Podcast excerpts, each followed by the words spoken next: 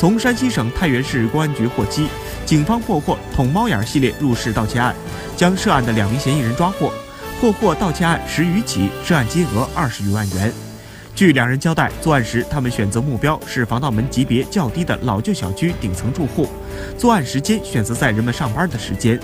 作案时，一人放风，一人敲门，发现屋内无人应答后，先将受害人家防盗门上的猫眼卸掉，再用专业工具从洞口深入，继而拨开了门锁。入室盗窃后，再将猫眼装回原处，欲掩藏罪行。